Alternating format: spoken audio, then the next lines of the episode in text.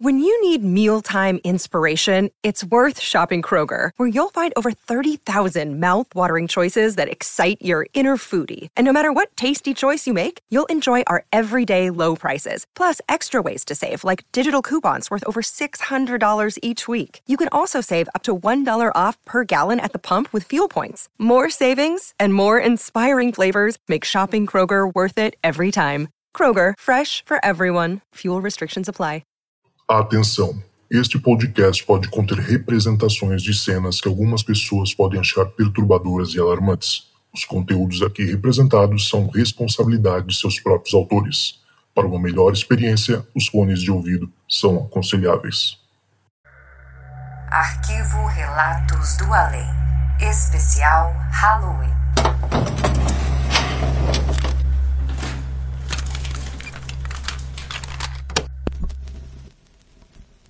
Fala Zoucas, fala pessoal do Relatos, tudo bem? Me chamo Leonardo, sou daqui da cidade de São Paulo, Rio Grande de São Paulo, aqui da Zona Leste. Tenho dois relatos para contar, nada muito assustador, para mim pelo menos não foi, né? Eu acredito que a maioria dos relatos são de coisas que o pessoal passou, que o pessoal ficou assustado, né? Os meus nem tanto, tá? Os meus nem tanto. Um é mais sentimental e o outro é um pouquinho mais é, que eu tenho dúvidas até hoje. Né? Deixando claro aqui que, em questão de religião, né, eu, eu não me considero uma pessoa religiosa, não tenho religião específica, tenho minhas crenças pessoais, é, acredito nelas. Né? Para mim, Deus é muito mais uma pessoa do que uma entidade, digamos assim. Então, eu acredito na minha percepção que Deus, uma pessoa que conseguiu aí alcançar um nível espiritual e que conseguiu lidar com essas duas, essas duas partes aí, né?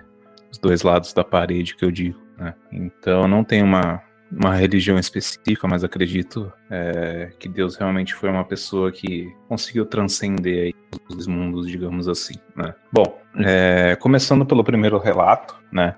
Eu não tenho muita memória de quando ele aconteceu, se foi em 2008 ou 2009, mas foi em algum dos anos. Eu estava ali no começo da minha adolescência, 14, 15 anos, e estava na escola. Né? Eu sempre fui uma pessoa que consegui fazer amizades com todas as pessoas, de transitar por todos os grupinhos da sala, digamos assim.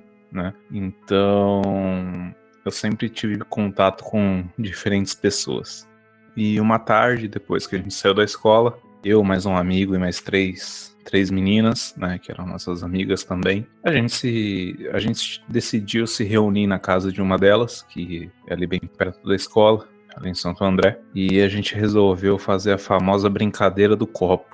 Né, que lá fora é o tabuleiro Ouija, né, e a gente resolveu brincar né? Mas ficou acordado que só as meninas brincariam e os, os dois meninos ficariam do lado de fora, percebendo se acontecia alguma coisa na casa ou não. E fomos, eu fiquei. As meninas foram pro quarto brincar. Brincar, brincar é, é, é diferente. Eu fiquei no corredor, um pouco para a direita da, da entrada do quarto, e meu amigo ficou na parte inferior da casa. E elas começaram a fazer perguntas, né? E deu para ouvir que o copo ele tava arrastando.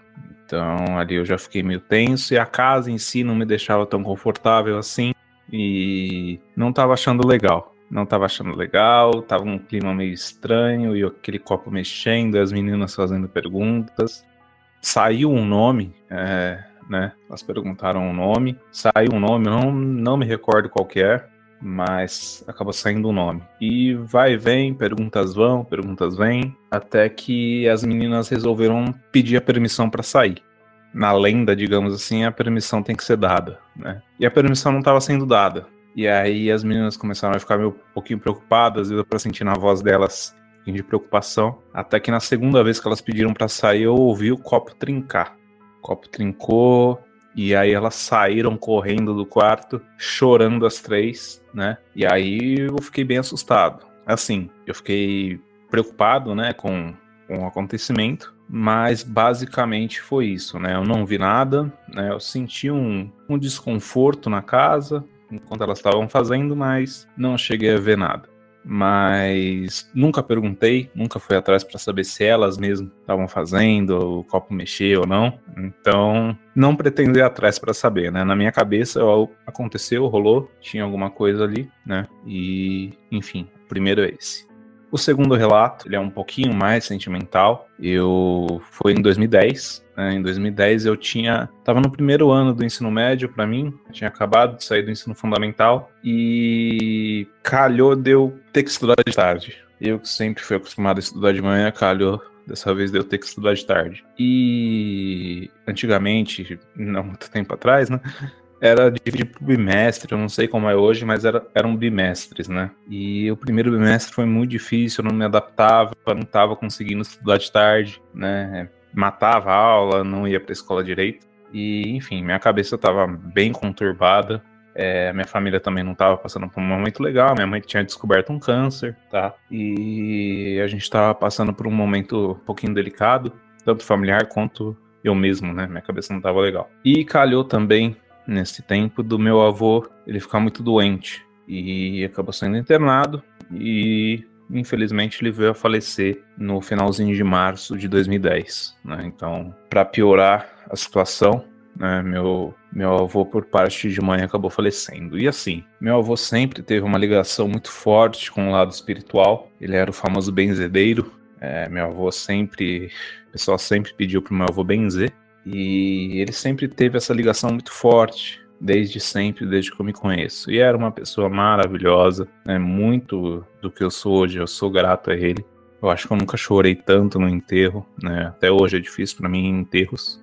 E sempre foi uma pessoa maravilhosa para minha família, foi um alicerce assim muito grande para minha mãe, para meu pai principalmente também, né? Que o meu pai saiu de casa muito novo por conta do pai dele, é, família abusiva, e o meu avô, depois que meu pai conheceu a minha mãe, meu avô acolheu ele na casa dele e deu todo o suporte possível. Então, para nossa família como um todo, foi uma perda assim sem explicação. E todo esse momento, né, minha mãe doente, eu passando por uma fase, querendo ou não, de adolescente difícil, e meu avô veio a falecer. E, enfim, todos os trâmites foram feitos, né, enterro, acho que eu nunca chorei tanto, como eu disse, muito difícil perder, até hoje é difícil falar dele, porque foi uma pessoa maravilhosa, né, sempre esteve comigo na minha infância, em todo momento ele esteve comigo, e enfim, aconteceu, ele faleceu no finalzinho de março, passou o tempo, passaram umas três semanas, e teve uma noite que fui dormir normalmente, e acordei do nada, duas horas da manhã,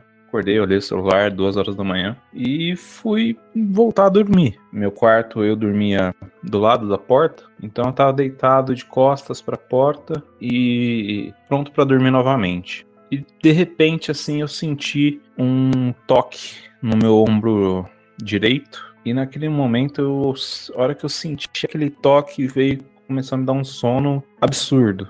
E eu não tive nem tempo de sentir medo. Na verdade, eu não senti medo para mim, aquilo ali foi um toque do meu avô falando: corda, corda pra vida. É, para mim, eu tenho como se fosse um toque dele ali no meu ombro, dizendo: acorda pra vida, você consegue. Então, como eu disse, eu não senti medo. Então, eu acredito que realmente possa ter sido ele ali me dando uma força. E depois disso, minha vida mudou totalmente. Consegui voltar para a escola normalmente, parar de faltar, minhas notas foram lá para cima e eu voltei a ser o que eu, que eu já era antes digamos assim.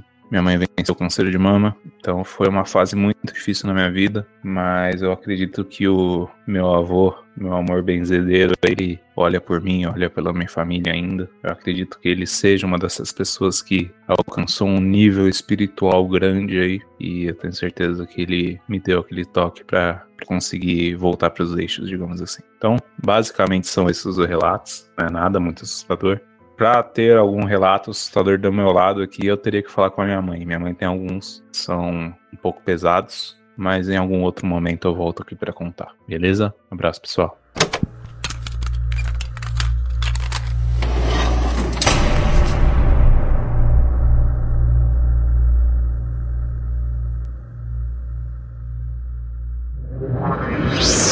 Esse podcast foi uma produção Uncoded. Acesse uncodedprod.com para saber mais.